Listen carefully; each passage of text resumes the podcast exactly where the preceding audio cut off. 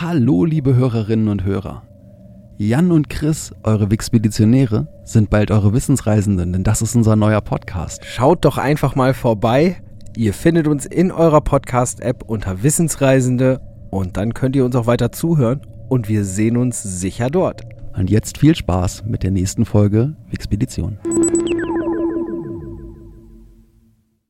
Wenn ihr schon immer wissen wolltet, welches legendäre Festival um ein Haar an einigen faulen Hippies gescheitert wäre, dann seid ihr hier genau richtig.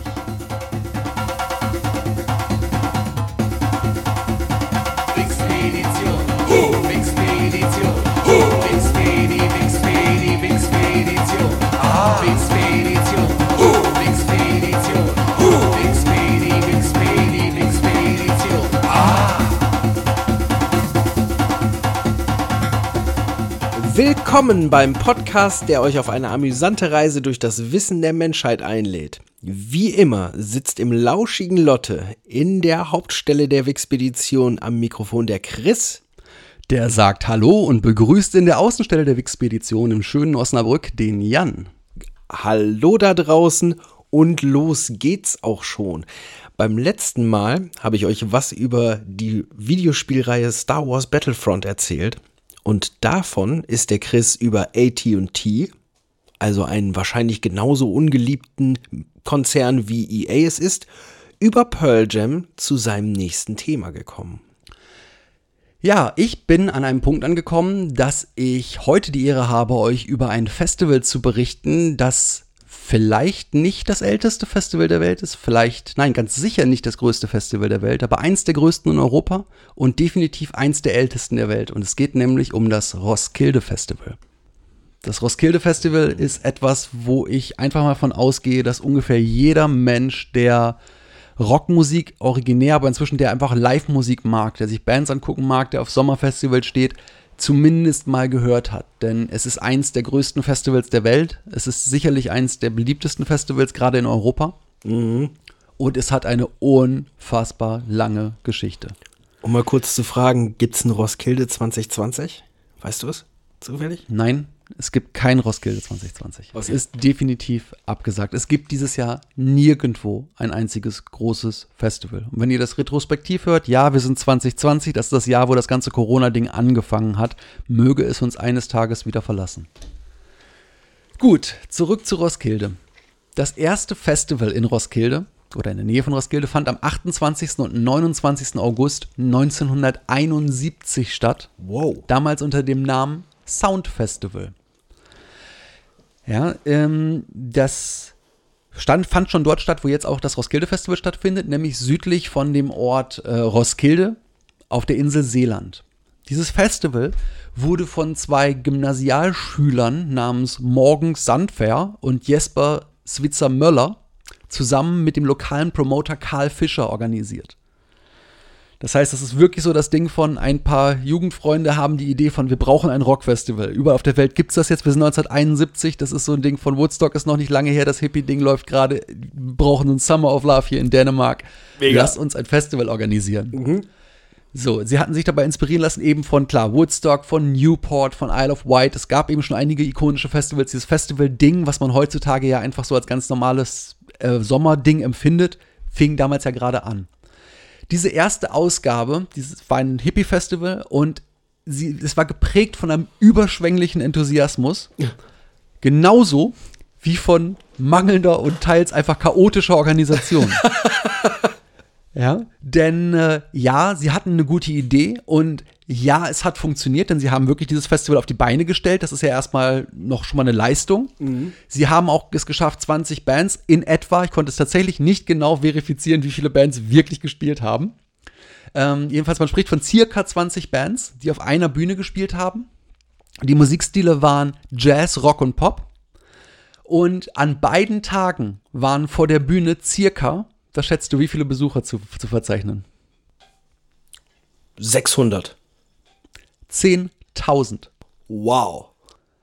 So, und das ist natürlich wiederum ein Ding, wo man denkt, wow, 10.000 Leute auf so einem Festival, das ein paar, paar, paar junge Hippies mit einem Promoter zusammen organisiert haben, das ist jetzt das Ding, das geht jetzt durch die Decke, das wird ein legendäres Festival.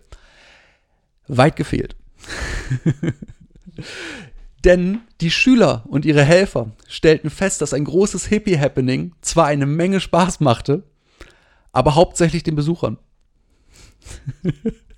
Denn das, was sie total unterschätzt haben, war, dass so ein Festival richtig Arbeit ist und das nicht nur im Vorfeld und im Nachgang, sondern auch gerade während man dabei ist und dass es da sich wirklich um harte körperliche Arbeit und viele, viele Stunden Arbeit handelt.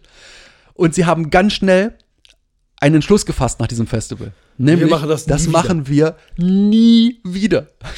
ja, und damit war eigentlich die ganze Geschichte zu Ende. Okay, das ging ja schnell. Aber, ja, richtig. Und dann hätten wir natürlich alle noch nie was von Roskilde gehört. Aber es gibt dort eine gemeinnützige Organisation, die schon damals äh, sich eine Menge Sachen so vorgenommen hat, äh, an, an Wohltaten zu tun. Das ist nämlich die gemeinnützige Roskilde Stiftung, die Foreningen Roskilde Fonden. Und diese Stiftung hat beschlossen, hey, das hat funktioniert. Wir haben hier Leute, junge Leute rausgekriegt, da könnte man was Tolles draus machen. Wir organisieren das Festival, wir übernehmen das jetzt, wir ziehen das durch, wir machen das nochmal. Und somit konnte auch 1972 ein Festival stattfinden. Dieses Mal gab es 25 Acts, es gab wieder nur eine Bühne und etwa 15.000 Besucher pro Tag an drei Festivaltagen. Also sie haben es Okay. gleich raufgedreht. So, dementsprechend auch das war tatsächlich ein unglaublicher Erfolg. Und die haben von Anfang an, glaube schon bei dieser ersten Ausgabe, sich überlegt, ähm, wir sind eine Non-Profit-Organisation. Wir können das Ganze nur stemmen, wenn wir freiwillige Helfer haben. Und das haben sie auch schon in diesem ersten Jahr vernünftig organisiert gekriegt, dass sie gesagt haben, ja, Leute, kommt, ihr braucht keinen Eintritt zu bezahlen, ihr kriegt die Stimmung mit, ihr kriegt das Ganze, das Ganze drumherum mit, aber wir brauchen freiwillige Helfer, denn wir möchten ähm, das Ganze halt nicht kommerziell machen und wir möchten Überschüsse erwirtschaften und die für humanitäre äh, Zwecke dann hinterher auch verwenden. Okay, das wusste ich gar nicht, dass das so einen Hintergrund hatte. Ja, das hat nicht nur so einen Hintergrund, das hat den tatsächlich noch. Im Laufe der 70er hat sich das Ganze stetig weiterentwickelt und es kam dann halt eine klare Organisationsstruktur heraus, die sich wirklich komplett auf dieses Thema freiwillige Helfer stützt. Ja, und alleine bis zum Jahr 2010 war es möglich, einen Gesamtüberschuss von 13 Millionen Euro zu generieren. Und das wurde verschiedenen Organisationen äh, zukommen lassen, wie zum Beispiel Ärzten ohne, Ärzte ohne Grenzen, Amnesty International, Save the Children oder dem WWF. Wow, äh, Und, das war mir ähm, wirklich nicht bewusst. Wow. Ja, es gibt Wow. tatsächlich auch eine Abstimmung äh, von den, von den ähm, Festivalbesuchern, für was das Geld verwendet werden soll. Jeweils. Und darüber hinaus gibt es jedes Jahr ein, ein gesellschaftspolitisches Thema, das in Kunstbeiträgen und Aktivitäten auf diesem Festival noch mit eingearbeitet wird. Das heißt, dieses Festival ist, steht wirklich ganz weit neben diesen ganzen kommerziellen Riesenveranstaltungen, die wir kennen, weil die Idee eine ganz andere ist. Mm, Heute sind bei der Durchführung eines Roskilde-Festivals etwa 25.000 freiwillige Helfer tätig. Das alleine ist ja schon mal eine unglaubliche Zahl. Interessant ist, die Organisation und Koordination wird von einem Club, dem sogenannten Club 100, geleistet. In diesem Club 100 Klingt arbeiten- mega elitär, muss ich sagen. Das klingt sehr, sehr elitär. Ja, und man denkt auch so, okay, was ist das? Sind das jetzt hier die 100 Ringträger des Roskilde Festivals? Was hat das damit auf sich? Nein, äh, es sind auch nicht 100 Leute, sondern es sind rund 400 Mitglieder von diesem Club 100. Und diese 400 Mitglieder arbeiten auf freiwilliger und ehrenamtlicher Basis. Und er heißt Club 100, weil, es, weil sie sagen, du musst, um Teil des Club 100 zu sein, mindestens 10 vollständige Arbeitstage und eine Summe von mindestens 100 Stunden pro Jahr für das Festival zur Verfügung stellen. Okay.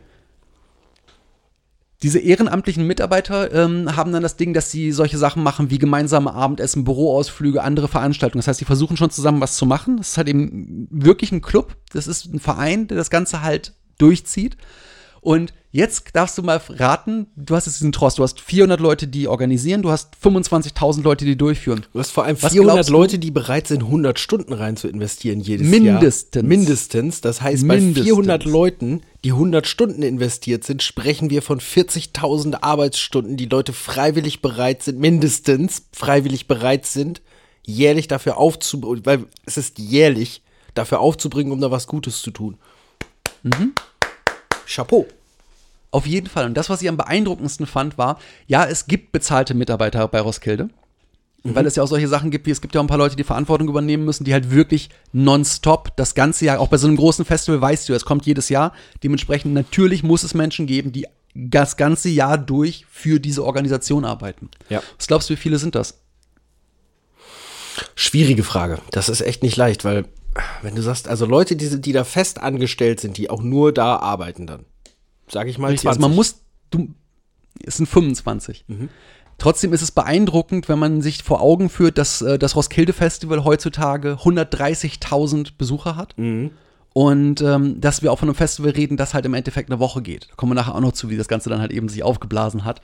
Denn äh, dieses Festival ist absolut obergigantisch. Und das, das durchzuziehen erfordert halt echt gute Organisation und auf jeden Fall Hingabe. Selbst diese 25 Leute, die dafür bezahlt werden, das zu tun, müssen sich da voll reinkriegen und müssen voll dahinter stehen. Da gibt es garantiert keinen einzigen in dieser ganzen Organisation, der irgendwie auf Eierschaukeln steht, sich hinsetzt und darauf wartet, dass irgendwie morgen wird. Das Wohl geht kaum. gar nicht bei so wenigen. Ja. Und diese 25 bezahlten Mitarbeiter sind halt die sogenannten Sektionsleiter. Und das sind halt die, die dann einzelne ähm, Geschichten haben, wie zum Beispiel einer, der, der halt als Booker exklusiv da ist, der die Verträge, hat- äh, Verträge macht, einer, der sich um die Campingsachen kümmert, einer, der die Getränkeversorgung macht und so weiter. Einfach diese Tatsache, dass du Ressortchefs hast, die halt mit ihrem Kopf hinhalten und dafür halt die wenigen Leute sind, die halt eben year-round bezahlt werden. Aber zurück zur Geschichte. Wir waren ja in den 70ern und in den 70er gibt es auch einen der großen Meilensteine, die wirklich definierend für dieses Festival waren. Und Wo zwar wir, noch, eine, noch eine Frage, ich weiß nicht, ob du das weißt, aber kannst du mir sagen, wer der erste Headliner in Roskilde war? ja, im ersten Jahr waren die Headliner die Gruppen Strops, Gasoline, Mick Softly und Sebastian. Ah ja, Ja. Ähm, ja, die sagen mir mal tatsächlich alle nichts. Also Strops ist eine, eine äh, britische Rockband, Gasoline ist eine dänische Rockband, Mick Softly ist ein britischer Singer-Songwriter und Sebastian ähm, ist ein dänischer Sänger. Aber im zweiten Jahr schon waren zum Beispiel die Kings die Headliner. Das heißt, damals, meine, wir reden von 72, das ist schon ein Ding gewesen von, die kannte man, auf jeden Fall, gar keine Frage. Und dann im nächsten Jahr ging es dann schon weiter, da gab es dann zum Beispiel schon Can't Heat, im Jahr darauf waren Status Quo da, dann kam schon Ravi Shankar und Procol Harum. Also im Grunde, wenn man das so runterliest, die ganzen Geschichten, ähm, ist es dann, gut, wir sind jetzt bei 75, wir sind, mach ich einfach mal weiter. 76 Weather Report, Magma Allen Stevens, Steel, äh, Steel Eye Span, 77 die Chieftains, Dr. Steel Feelgood, Ice Band. Das muss ich gut nochmal. Steel Ice, was war das? Steel Eye Span. Das ist- war wahrscheinlich irgendwie der. Ideengeber für Steely Dan.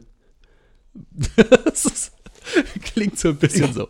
Jedenfalls 78 dann, und das ist das Jahr, wo ich jetzt hinkomme. 78 kann ich schon mal vorwegnehmen. Nein, kann ich nämlich nicht vorweg, wer der Headliner war. Ähm, sagen wir erstmal, was 78 die große Neuerung war. Denn 78 ist etwas passiert bei diesem Festival, was dieses Festival geprägt hat. Denn die Organisatoren des Festivals konnten eine neue Bühne kaufen. Und zwar, wir reden nicht, reden nicht von der Tatsache, dass da einer steht, sondern alles eine wirklich komplette Bühne, die Anlage. Das ist das physische Ding, Bühne. Diese Bühne hat einen Namen. Damals gab es tatsächlich noch Bühnen, die einen Namen haben. Der Name ist Canopy Scene. Und diese Bühne war zuvor die Tourbühne, die für die Rolling Stones für ihre Europatournee gebaut wurde. Und diese Bühne konnten sie erwerben. Und diese Bühne hat ein, ein charakteristisches Aussehen. Sie besteht aus Bögen und sie hat ein hell-orangefarbenes Dach. Und diese Bühne wurde letztendlich zum Symbol und Logo des Festivals. Bis heute hat Roskilde die Form dieser Bühne als Logo. Ja, und ähm, das wurde dann auch bekannt als die Orange Stage, weil sie immer noch halt äh, auch heutzutage heute so genannt wird. Das ist halt eben die orange Bühne, weil sie dieses charakteristische orange Dach hat und ist heute auch noch die Hauptbühne des Festivals. Und 78 wurde auch beschlossen, um die Anzahl der, der Bands hochzubringen, um auch, und auch Chancen zu schaffen, dass man auch mehr auf unbekannte und lokale Bands setzt. Das heißt, man hat angefangen, mehrere Bühnen zu haben. Es gab 78 schon äh, 40 Bands insgesamt, die haben auf drei Bühnen hinterher agiert und es waren dort im Schnitt an den drei Tagen jeweils 36.500 Besucher da. Und der Headliner 1978 war wirklich etwas ganz Besonderes, denn der Headliner war Bob Marley and the Wailers. Wow. Zusätzlich gab es Elvis Costello. Also sie hatten wirklich schon auch ähm, Wow. da was ganz, ganz Großes. Und ab da ist es auch so, dass sich im Grunde die, die, die Headliner dieses Festivals wie ein Who is Who der internationalen Rock, Pop, Hippie, was auch immer, auf jeden Fall Live-Musikszene ähm, liest. Denn im nächsten Jahr hatten wir die Talking Heads, Jeff Beck. Wir hatten im Jahr darauf Santana. Wir hatten im Jahr darauf Robert Palmer und UB40. Wir hatten im Jahr darauf Mike Oldfield, U2. Wir reden von 82. Ja? Wir Wahnsinn. hatten 83 10cc, Marillion, Simple Minds. 84 hatten wir The Smiths, wobei die tatsächlich dann nicht gespielt haben. Ich weiß nicht mehr, warum es abgesagt wurde, aber sie konnten nicht spielen, aber sie waren eben gebildet. The Band, Paul Young und Lou Reed. 85 war der Headliner Leonard Cohen. Oh. Neben den Ramones, The Clash und The Cure. Oh mein Gott. Ja. Aber sie haben sich nicht lumpen lassen, denn 86 schon ging es dann weiter mit Eric Clapton, Phil Collins, nochmal Elvis Costello und einer jungen, unbekannten Metalband namens Metallica. Oh, och, ja. Ja. 87 dann ging es weiter mit Sonic Youth, Van Morrison, The Flaming Lips, Europe und Iggy Pop. Oh, Mann, das ist ja, Wahnsinn. Das ist ja wirklich Wahnsinn. 88. Mhm. 88 ging es weiter mit In Excess, Brian Adams, nochmal Leonard Cohen, Toto und Sting. Dann kommen wir jetzt in die 90er. Ich mach mal den 90er mal nachher. Das war jetzt so, das waren die 80er. So in, in a nutshell for you. Aber zurück zur Geschichte des Festivals. In den 90ern nämlich ging das auch los, dass das Festival sich in Richtung elektronischer Musik geöffnet hat. Das ging 1991 los mit dem sogenannten Club Roskilde. Das war eine an jedem Abend stattfindende Aftershow-Veranstaltung, wo dann eher elektronischere Acts gefeatured wurden. Beziehungsweise es war dann am Anfang auch eine DJ-Geschichte, aber es war so der Versuch von, ist hier irgendwo auch für elektronische Musik Platz auf diesem Festival? Und das hat eine ganze Weile gedauert, bis die Akzeptanz da war, aber 1995 dann bekamen auch die elektronischen Bands eine eigene Bühne auf dem Festival. Und zusätzlich entstand dann noch die Chill-Out Zone und die Rosalinde Lounge, die auch bald alle mit elektronischer Musik zu tun haben. Und natürlich haben in der Zwischenzeit auch viele elektronische Acts die Hauptbühne erobert. Ganz klar, weil einfach die Musik sich natürlich auch in die Richtung weiterentwickelt hat, sodass auch elektronische Musik Richtung, Richtung Pop-Fokus ähm, bekommen hat.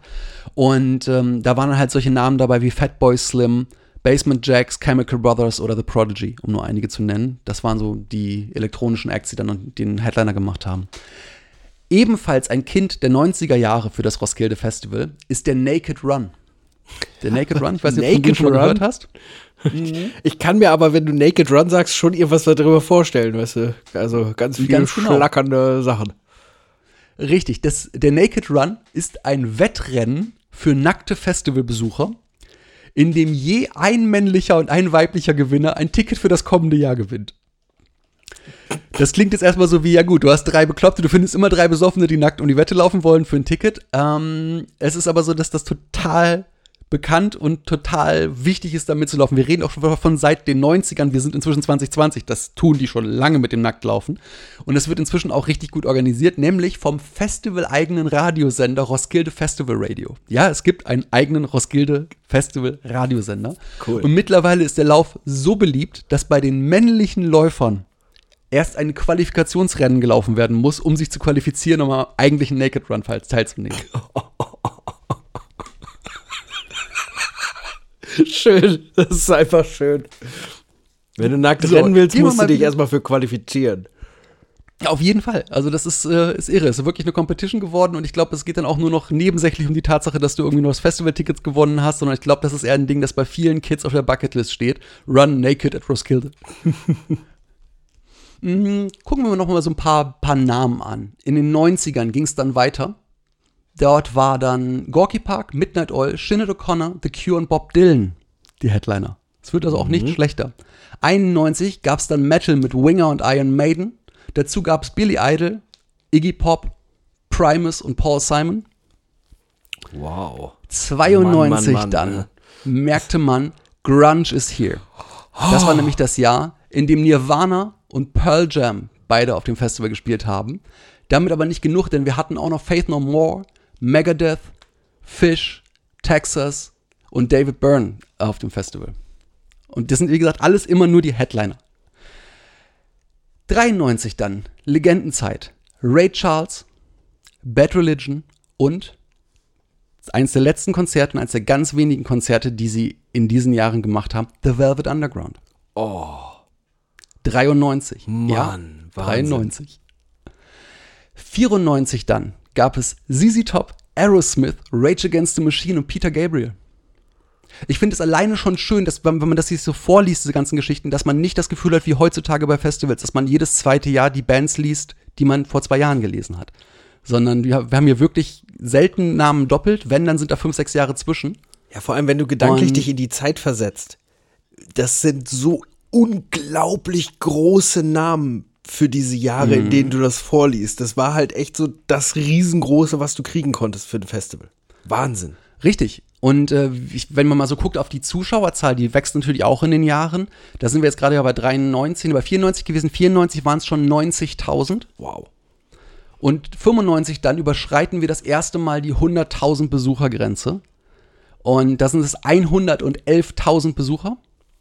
Und es haben gespielt Bob Dylan, The Cure, Silverchair, Elvis Costello, Suede, The Offspring, Van Halen, Oasis und R.E.M. Ja, 95 Oasis, ja, die waren jemand für die Leute, die da draußen sagen, Oasis war doch so eine komische Band, die hat sich mal aufgelöst. Nein, damals war das super big. Ja.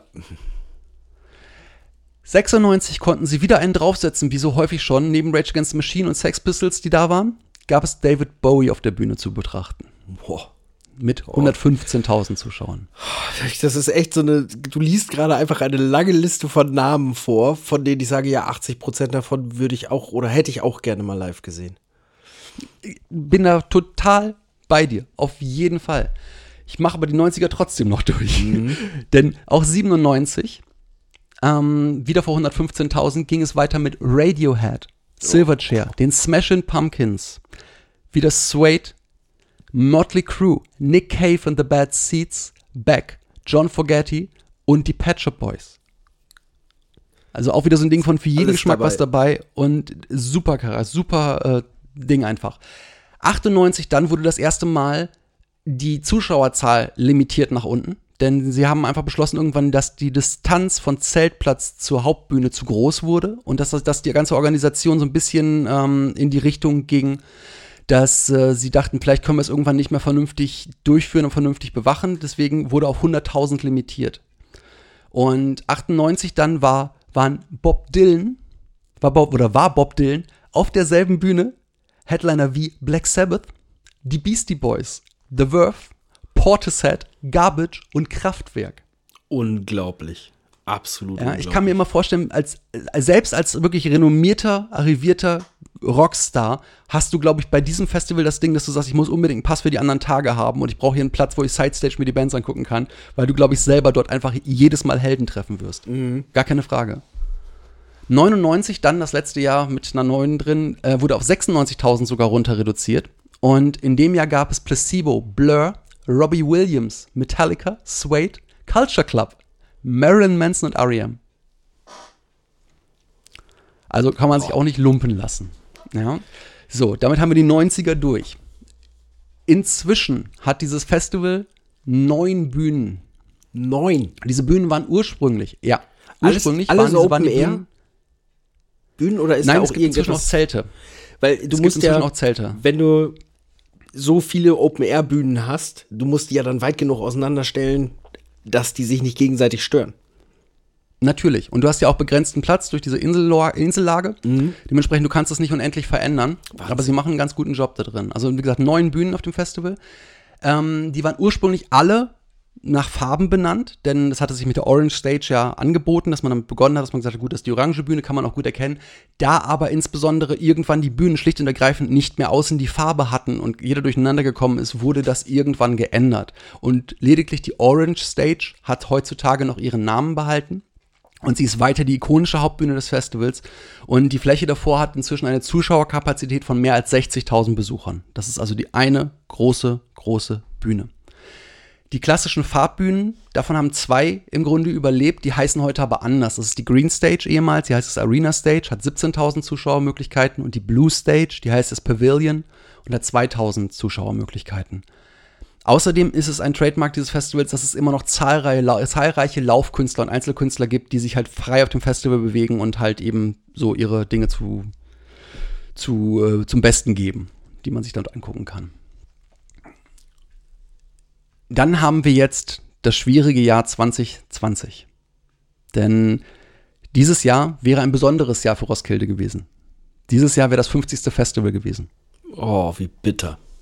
Wie Ja, unglaublich. das muss man sich bitter. auch erstmal auf der Zunge zergehen lassen, überhaupt ein Rock-Festival, das ein halbes Jahrhundert alt ist, ohne eine Ausgabe zu skippen, ohne irgendwo da rauszugehen. Selbst in den Anfangsjahren, wo die ersten zwei Festivals halt noch nicht unter dem Namen Roskilde waren, wo es noch schwierig war, sie haben sich durchgearbeitet und sie haben es hingekriegt, da zu bleiben.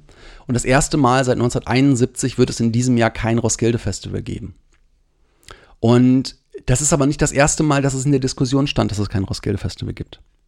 Denn auch 2001 war ein Jahr, in dem es nicht klar war, ob, Ros ob es ein Roskilde-Festival geben wird. Ja. Es war auch nicht klar, ob es jemals wieder ein Roskilde-Festival geben wird. Und das Ganze begann als Diskussion nach einem schrecklichen Vorfall im Jahr 2000. Dort war es nämlich gerade Pearl Jam, die wir eben auch schon mal genannt hatten, wo ich eben schon mal sagte, sie haben eine tragische Verbindung zu diesem Festival. Denn auch wenn sie selber natürlich nichts dafür konnten, während ihres Konzerts gab es den Vorfall, gab es einen Vorfall, bei dem neun Menschen starben. Ähm, wie häufig in Roskilde hatte es sehr stark geregnet. Es gab einen sehr matschigen Untergrund. Es gab viel Bewegung vor der Bühne und dann irgendwann ging es los, dass Leute anfingen zu fallen. Leute drängten von hinten nach und Leute haben Leute totgetreten, ohne dass sie es überhaupt mitbekommen haben. Und diese Leute, die runtergefallen sind, sind einfach vom nachdrängenden Publikum erstickt worden. Und das Festival wurde natürlich in dem Moment sofort angehalten. Man hat dann aber relativ schnell die sehr kontroverse Entscheidung getroffen, das Festival nicht abzubrechen. Man hat das Festival fortgeführt und die Leitung begründete diese Entscheidung mit der Erklärung, dass es eine, unwa- eine unverantwortliche Tatsache wäre, die 90.000 schockierten Menschen einfach nach Hause zu schicken. Noch dazu, ohne zu wissen, ob ihre Freunde unter den Toten waren. Es wurde dann vor der Hauptbühne eine Gedenkzeremonie mit dem Bischof Jan Lindhardt aus Roskilde abgehalten. Und das Festival wurde fortgeführt. Sie wollten auch einfach keine Panik erzeugen. Sie wollten nicht sagen, ihr müsst jetzt alle weg. Ähm, ob, es die richtige Geschichte war, weiß man nicht. In der Folge wurden schwere Vorwürfe erhoben, ähm, wo halt auf Sicherheitsmängel hingewiesen wurde. Insbesondere die Rekrutierung von minderjährigen Ordnern, die als Gegenleistung kostenlosen Eintritt bekommen haben, wurde als skandalös beschrieben. Da ist also dieses, das Konzept einfach zu weit gegangen. Die Tatsache, dass du keine Profis da drin hattest, ist eine Sache, aber mh, sie hätten sie zumindest ausbilden müssen. Sie hätten gucken müssen, dass jemand, der eine Ordnerfunktion hat, auch einfach, sage ich mal, rein körperlich und vielleicht auch alterstechnisch in der Lage gewesen wäre, das zu tun. Heute erinnern auf dem Festival neun Birken und ein Gedenkstein mit der Aufschrift How Fragile We Are an das Unglück. Seit dem Unfall wurden die Sicherheitsvorkehrungen verbessert. Unter anderem gibt es jetzt abgesperrte Sicherheitszonen vor den beiden größten Bühnen. Größere Teile des Platzes vor der Hauptbühne wurden asphaltiert, schlicht und ergreifend, um dort keinen Matsch zuzulassen. Und die Zahl der sogenannten der, der, der Crowd, Crowd Safety Guards wurde vergrößert und ihre Schulung verbessert. Außerdem werden jetzt Mark, äh, Merkblätter an das Publikum herausgegeben und auf den Monitoren werden permanent auch Sicherheitshinweise gegeben. Ja, klar, man kann niemals bei einem Riesenfestival, wo du einfach mal eine, eine Masse von Menschen hast, die fünfstellig ist, dafür sorgen, dass jeder jetzt irgendwie an die Hand genommen wird und auf den aufgepasst wird. Oder sechsstellig doch schon, oder? ja, gut, aber vor der einen Bühne. Ich meine, es ist wirklich Ah, so, die, die, okay. der Klumpen Menschen, den du gerade hast, der ist ja dann maximal fünfstellig. Nichtsdestotrotz, das ist eine so große Menschenmenge, dass selbst mit den besten Profi-Securities du es nicht ausschließen könntest. Also kannst du nur auf die Vernunft der Festivalbesucher hinarbeiten und sagen, passt auf und ähm, denkt an 2000. Ja, und äh, zusätzlich wurde im Jahr 2000 dann nach dem Festival entschlossen, dass man darauf reagiert, dass die Festivalbesucher immer früher anreisen. Denn das war vorher auch schon ein Ding, dass du einfach äh, ohne irgendwie vorher vernünftig auf den Zeltplatz zu kommen und ohne dass vorher eine Organisation da war, dass Leute immer früher anreisten. Und deswegen wurde das sogenannte Warm-up eingeführt. Das heißt, es gibt nicht nur das eigentliche Festival, es gibt auch das Festival Warm-up. Und bei dem Warm-up wird das Campingareal schon vier Tage vor dem eigentlichen Festivalgelände geöffnet und es werden verschiedene Attraktionen angeboten. Inzwischen gibt es dort einen Skatepark, ein Kino, eine Campingbühne und zahlreiche Events. Außerdem sind seit 2006 auch noch ein Angelsee und ein Badesee hinzugekommen. Cool. Ja, also das ist so das Ding von, du kannst jetzt halt, das eigentliche Festival ist vier Tage, also ein achttägiges Festivalerlebnis aus deinem Roskilde-Erlebnis machen. Wahnsinn. Und ähm, wie ich schon sagte, es ist halt nie möglich, irgendwo die Tragödie auszusperren. Das wirst du nie schaffen und dementsprechend gab es auch tatsächlich noch einen weiteren tödlichen Unfall auf dem Roskilde Festival, als 2011 eine Deutsche vom, einem, vom 30 Meter hohen Tuborg-Turm in den Tod gefallen ist. Da war einfach die Geschichte von, ja, wenn jemand es schafft, irgendwo hoch zu, hochzukommen und der dann wahrscheinlich noch was getrunken hat, kann das passieren. Auch das wirst du nicht unterbinden können. Es ist halt einfach eine Tragödie, dass es nochmal auf diesem Festival passiert ist. Andererseits, wenn man mal guckt auf die 50 Jahre und auf die Tatsache, dass die kleinste Zahl, die wir hier haben an, an Besuchern, schon 10.000 ist und wir exakt ab der Hälfte der Festivals immer Hunderttausender Zahlen haben, wie viele Millionen Menschen dieses Festival besucht haben, ohne eine größere Tragödie. Klar kann man das nie aufwägen, das sind immerhin zehn Leute, die dort gestorben sind. Nichtsdestotrotz, ich glaube schon, dass es ähm, richtig und sinnvoll ist, sowas weiterzumachen, daraus zu lernen, aber nicht die Tatsache, dass das Festival grundsätzlich ähm, irgendwo dann dafür büßen zu lassen. Naja, wenn du, wenn du das machen würdest, dann musst du den Gedanken weiterspinnen und dann kommst du irgendwann dahin, dass du sagst, gut, es darf niemand mehr am Straßenverkehr teilnehmen. Es darf, es darf ja eigentlich dann gar nichts mehr passieren, weil überall etwas passieren kann. Oder du darfst nichts Genau. mehr machen, weil überall etwas passieren kann. Und wenn du auch so ein Sicherheitskonzept hast, du wirst ein Sicherheitskonzept für eine Masse von 100.000 Leuten niemals 100%ig hinbekommen. Aber wenn du sie 99,8% hinkriegst, ist das schon A oder 99,9% verdammt gut. Ähm, und wir sind ja hier in einem Bereich, wo wir von 99,99999% eher reden. Ähm, Richtig. Wenn man sich anschaut, was, was passiert ist. Und ein solches Konzept auf 100 zu bringen, die einzige Möglichkeit dazu, um da wirklich zu sagen, 100% Sicherheit, ist, es gibt kein Festival. Genau. So wie es dieses Jahr passiert. Ansonsten ist es nicht möglich, eine Situation, wo so viele Leute auf engstem Raum sind, absolut sicher zu machen. Richtig, ganz genau. Das ist auch so eine Frage, ob man dann auch mal gucken kann, statistisch in einer Menge von 100.000 Leuten, was so im Schnitt auf die Welt umgerechnet innerhalb von acht Tagen passiert. Ist auch mal eine spannende Frage.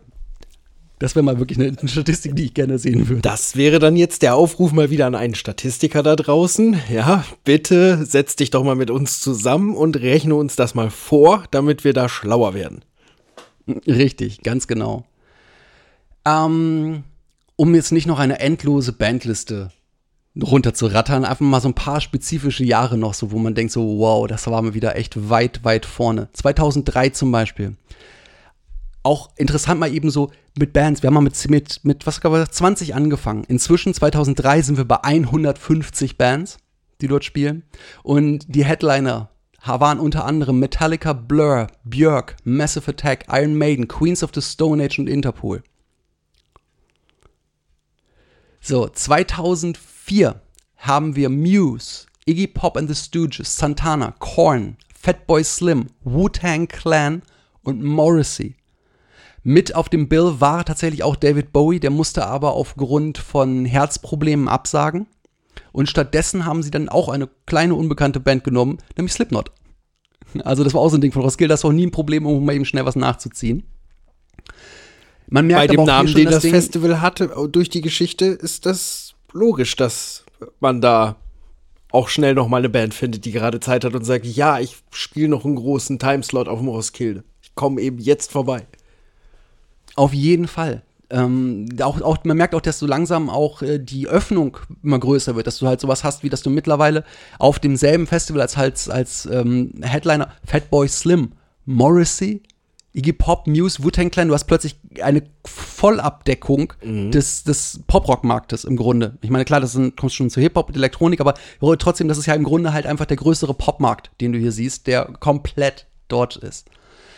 2005 dann, das ist ähm, zum Beispiel als das heiße Jahr äh, hingegangen, nachdem 2004 halt eben komplett wieder verregnet war, was sehr häufig passiert ist. Und äh, 2005 war heiß und trocken und es gab Snoop Dogg, Green Day, Sonic Youth, Black Sabbath, Duran Duran, Audioslave, Interpol und viele, viele mehr. Insgesamt über 160 Bands. Dann haben wir 2006, 2006 war es so, dass das Festival tatsächlich offiziell als das größte europäische Festival des Jahres galt.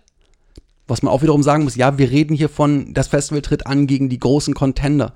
Wenn man allein in Deutschland denkt, wie Rock am Ring und so weiter, das sind alles große kommerzielle Festivals. Hier reden wir immer noch davon, dass eine gemeinnützige Organisation dieses Festival non-kommerziell durchzieht und dabei halt Millionen für gemeinnützige Projekte macht. Ähm, dort waren dann, was hatte ich jetzt 2006, ähm, Genau, 2000, äh, 2006 war ich als nächstes dort, hattest du Bob Dylan, Immortal Technique, Roger Waters, Guns N' Roses, Tool, Franz Ferdinand, Kanye West, Placebo, Bullet for My Valentine, Sigur Ross, Arctic Monkeys und wie gesagt, viele, viele, viele andere. Das viele andere kann ich mir eigentlich sparen, das ist ja vollkommen klar, das kommt jetzt immer näher.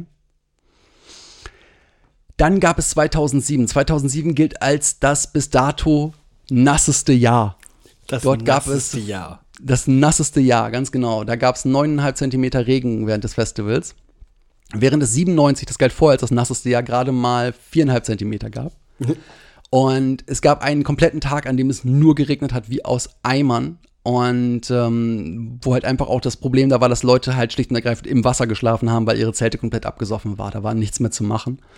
In dem Jahr gab es nochmal Björk, es gab die Beastie Boys, es gab My Chemical Romance, The Who, Red Hot Chili Peppers, Die Killers, Volbeat, Muse und Queens of the Stone Age wieder.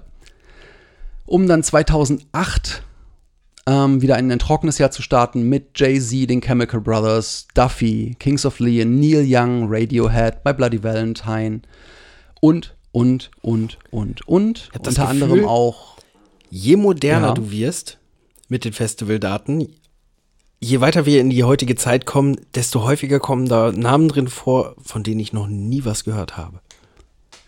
Vollkommen klar. Aber man muss auch gleichzeitig sagen, ähm, ja, das Festival ist einfach mit seinen Besuchern gewachsen in eine Richtung. Es hat mal als, also irgendwo als Jazz- und Hippie-Festival begonnen, aber es hat zu der Zeit, als es Jazz- und Hippie-Musik gebracht hat, den Zeitgeist der jungen Leute dargestellt. Und das tut es noch bis heute. Und ich muss ganz ehrlich sagen, ja, bei der ganzen Tatsache, dass ich mit vielen dieser Künstler auch nichts anfassen kann, äh, anfangen kann, finde ich es trotzdem absolut richtig und wichtig, dass dort ähm, natürlich das, was die Leute jetzt gerade hören wollen, kommt, dass gleichzeitig aber auch echte Giganten und Heroes gezeigt werden, so dass eben auch eine, eine neue, junge Generation die Superstars von vor 20 Jahren nochmal sehen kann. Ja, aber wenn du jetzt die Headliner vorliest, da hätte ich gedacht, okay, von den wirklichen Headlinern, von den Superstars, die sie hingeholt haben, die da die größten Shows spielen, kenne ich zumindest ein paar, aber da kenne ich doch jetzt schon den einen oder anderen halt gar nicht, nicht mal vom Namen her. Wie geht's denn weiter? Ja, gut. Es geht weiter mit 2009. 2009 haben wir Kanye West, Nick Cave and the Bad Seeds, nochmal Oasis, Coldplay, Faith No More, The Mars Volta, Volbeat, Slipknot, Lily Allen und die Pet Shop Boys. So, dann gebe ich mal ein bisschen vor. Eigentlich, das sind so, das läuft jetzt einfach weiter. Ich weiß nicht, wie, wie schlau es ist, einfach noch, noch Namen vorzulesen. Ich gehe mal einfach ein Stück weiter vor, dass wir so ein bisschen das Ding haben, was ist so in den letzten Jahren passiert. 2018 hatten wir nochmal Nick Cave and the Bad Seeds. Ähm, wir hatten, mein Gott, jetzt kommen wirklich auch, ich lese das einfach mal vor, um mal zu gucken, wie viele du davon kennst, weil ich habe das Gefühl, ich bin jetzt auch bei unter 50 Prozent. Joey Badass, Black Star, David Byrne, Nick Cave and the Bad Seeds, Descendants, Eminem, Fever Ray, First Aid Kit, Fleet Foxes, Fortet, Ben Frost, Charlotte Ginsburg, Gorillas, Interpol, C.V. Jurgensen, Khalid, Dua Lipa, Chelsea Manning, Bruno Mars, Massive Attack, Mogwai, Pablo Moses, My Bloody Valentine, Nephew, Nine Inch Nails, Odessa, Anderson Peak and the Free Nationals, Mike Skinner, St. Vincent, Vince Staples, Stone Sour, Stormzy, The Minds of 99, Alex Vargas and, und When, When Saints Go Machine. Ich habe elf von gefühlten 30, die ich vorgelesen habe, Die du kennst oder die du nicht kennst? die ich kenne. Also ich hätte jetzt auch gesagt elf, zehn bis 15, ich habe jetzt nicht genau gezählt. Ich wusste nicht, wie lang die Liste von Namen ist, die du jetzt vorliest. Nee, äh, ich hatte das war so, ich, ich gucke gerade so nach herausragenden Jahren hier in dem, in dem englischen Wikipedia-Artikel. 2019 haben wir schon 170 Artists. Und da muss ich sagen, sind wieder viele Sachen dabei, wo ich sagen muss, ja, hätte ich mir angeguckt, weil du dort auch siehst, okay, das sind so Sachen, das sind schon wieder so All-Times dabei. Da haben wir The Cure, Bob Dylan, Robert Plant, Travis Scott, Noel Gallagher, Cardi B, Cypress Hill, Nene Cherry, Rosalia Testament, ähm, da muss ich schon sagen, ja gut, da sind wieder Sachen dabei. Ganz klar, natürlich, The Cure ähm, kann man sich übrigens angucken, ist fantastisch. Das gibt das, das The Cure-Konzert vom letzten Jahr ähm, bei YouTube vom Roskilde Festival. Okay. Fantastisch, einfach eine Band, die, äh, auch wenn sie mittlerweile aussehen, als ob sie irgendwo ausgegraben worden wären, immer noch so unglaublich abliefert. Meine Fresse, was für eine großartige Band, was für eine absolute Ausnahmeband. Und ich muss auch sagen, ja, auch The Cure haben wir jetzt in diesen Listen, weiß ich nicht, sechs, sieben Mal gehört in den 50 Jahren dieses Festivals. Aber ähm, das finde ich auch wiederum nicht schlimm, dass eine Band irgendwie alle fünf, sechs Jahre mal wieder auf ein Festival kommt. Und dann gerade wenn so eine Band nur sehr selektiv Festivals spielt, sie sagt, ja, ich nehme die Festivals, die wirklich gut zu mir waren. Die Festivals, die ich mag. Und äh, ich möchte an dem Kult dieses Festivals teilnehmen. Ja, das wäre 2019, 2020, wie wir wissen, wird nicht stattfinden. Dementsprechend gibt es erst im nächsten Jahr 2021, wenn es denn schon wieder Großveranstaltungen geben sollte, was ja noch alles andere als klar ist, könnte es nächstes Jahr die 50. Ausgabe des Roskilde Festivals geben. Hoffen wir mal drauf, Ja. dass, sie die, dass sie nächstes Jahr die 50. Ausgabe feiern dürfen. Ich wünsche es Ihnen sehr und ähm, ich wünsche es Ihnen auch, dass Sie so oder so, egal wann der Restart kommt, einfach dranbleiben, dass es dieses Festival auch noch die nächsten 50 Jahre gibt, denn ich finde es eine wahnsinnig gute Geschichte, einerseits wirklich die, die Jugendkultur Jahr für Jahr so präzise zu bedienen, ein echtes Kultfestival zu generieren und dabei eben auch noch Gutes zu tun. Das äh, ist, soweit ich weiß, einzigartig auf der Welt. Mir fällt kein anderes Festival ein, zumindest nicht, dass, dass es so lange und so erfolgreich macht, mit einer so großen Anzahl von Freiwilligen zu arbeiten und gemeinsam für einen guten Zweck a good time zu haben, wie man sagen würde. Man kann nur hoffen, dass es weitergeht. Wir drücken den Jungs und Richtig. Mädels da oben alle Daumen, würde ich sagen. Ganz genau. vielen, for vielen Denmark. Dank. Ja, jetzt äh, weiß ich, was das älteste europäische Musikfestival ist, das durchgängig gelaufen ist. Und das wusste ich wirklich nicht, dass Roskilde, dass das Festival schon so alt ist und schon so lange regelmäßig läuft. Auch der ganze Hintergrund mit der Organisation und den Spenden, das wusste ich auch nicht. Super Sache. Klasse. Ich weiß Weißt du? nicht, ich weiß nicht, ob es das längstlaufendste ist, weil ich weiß zum Beispiel nicht, äh, wir hatten ja vorhin vorgelesen, dass zum Beispiel irgendwie Isle of Wight und sowas ähm, Inspiration war für die Jungs, die es original haben. Ich weiß gar nicht, ob das zum Beispiel durchgängig stattgefunden hat. Das müsste man gucken. Also das will ich noch nicht so in den Raum stellen. Es kann sein, es ist definitiv eins der ältesten. Es ist Oder eins definitiv der ältesten zumindest. vielleicht sogar das erfolgreichste auf Dauer gesehen, aber ähm, wirklich ein Ausnahmefestival. Und man muss sagen, ja, wenn ihr mal was Besonderes erleben wollt, Roskilde ist nicht so unerreichbar. Es ist auch ein Ding, dass äh, Deutschland eine der am vertretensten Nationen von Zuschauern ist, mittlerweile in Roskilde. Und ähm, ja, es ist ein tolles interna internationales Festival, das kann man noch vergleichen mit was ich schicke zum Beispiel. Aber es gibt nur wenige Festivals, die einen so großen Kultstatus haben und es gibt nur wenige Festivals, die dieses eine Woche Format haben und gleichzeitig in der Lage sind, wirklich für jeden, der Live-Musik liebt, Acts dabei zu haben, die man gerne sehen möchte. Denn das ist etwas, was ich absolut glaube. Ich glaube, du könntest uns auf jedes einzelne Roskilde stellen und wir hätten in, auf jedem Roskilde Bands, die wir sehen wollen. Auf jeden Fall. Hundertprozentig, auch heute noch. Auf jeden Fall. Da war immer irgendwas dabei, was du gerade vorgelesen hast. Selbst unter den Headlinern. Und ich, das waren ja immer nur Genau. eine Handvoll Bands, die du vorgelesen hast, von über 100. Ja, da hätte man was gefunden. Auf jeden Fall. Richtig. So, und das finde ich halt echt bemerkenswert. Gut, aber so viel Ja, vielleicht nehmen wir ja mal, ganz besonderen Festival. vielleicht nehmen wir ja mal einen Podcast in Roskilde auf, während wir auf dem Festival sind. Wir sollten uns das vornehmen. Das wäre mal freaky. Ja, so ein Live- Live-Reporting. Genau. On-Demand Live-Reporting. Festivaltest. Sehr schön. Alles klar. Ja, vielen Dank. Und wir sind heute mal wieder schlauer geworden. So wie das hoffentlich nach jeder Folge ist. Ja, dass wir irgendjemanden mal wieder ein klein bisschen schlauer gemacht haben. Und nach diesem wundervollen Vortrag verabschieden sich dann jetzt aus dem lauschigen Lotte der Chris. Und aus dem extravaganten Osnabrück der Jan. Und wir sagen euch natürlich, wie immer, bleibt neugierig. Habt eine gute Nacht, einen guten Tag oder einen guten Weg von oder zur Arbeit und bis zum nächsten Mal. Tschüss.